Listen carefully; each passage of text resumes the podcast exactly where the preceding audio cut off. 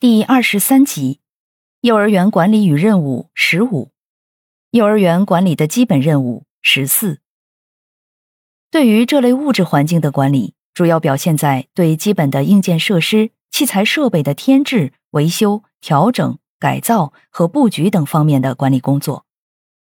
具体说来，主要应该做好以下几方面的工作：一、保证基本设施的经费投入。幼儿园的基本设施或设备是其环境的重要组成部分，也是幼儿园环境的实力象征。作为儿童生活和教育的硬件设施，是开展教育的基本条件，又是最能引起家长关注的环境条件。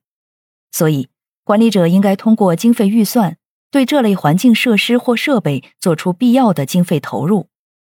在幼儿园初创时期，应该有充分的前期拨款。确保基本的硬件设施或设备的到位，以后则根据幼儿园的经济情况，通过小步子递进的方式逐步投入，逐年改善幼儿园的物质环境。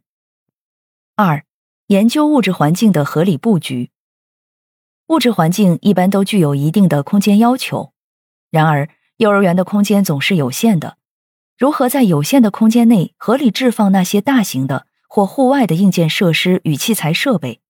这就需要对整个物质环境有一个总体的规划和合理的布局，这是提高园所物质环境管理效果的重要内容。由于管理者通常比较缺乏对硬件设施和物质环境合理布局的意识，从而导致幼儿园物质环境设置的混乱和使用的低效现象。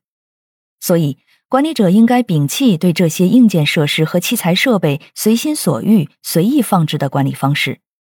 要和员工一起，根据儿童的年龄特点及其教育的需要，根据幼儿园空间条件的大小及其特点，经过详尽的分析、反复的比较、精心的研究，做出全面的规划与合理的布局。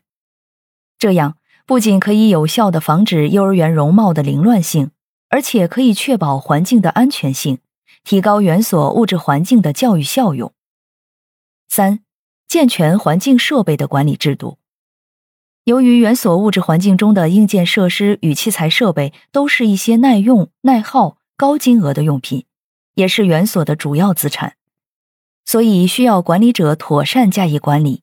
而这种管理的有效性又取决于管理制度的有效性，这就需要制定相应的财产管理制度，例如使用制度、安全制度、维修制度、调整制度等。通过制度来加强的环境设施的管理，使有限的环境条件能得到合理的使用。四、开发环境设施的教育功能。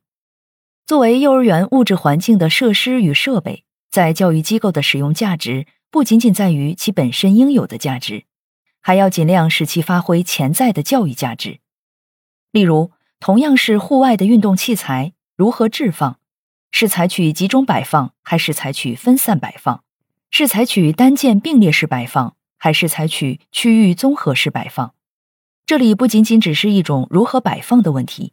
而是要运用幼儿教育的基本理念，对有关的设施和设备、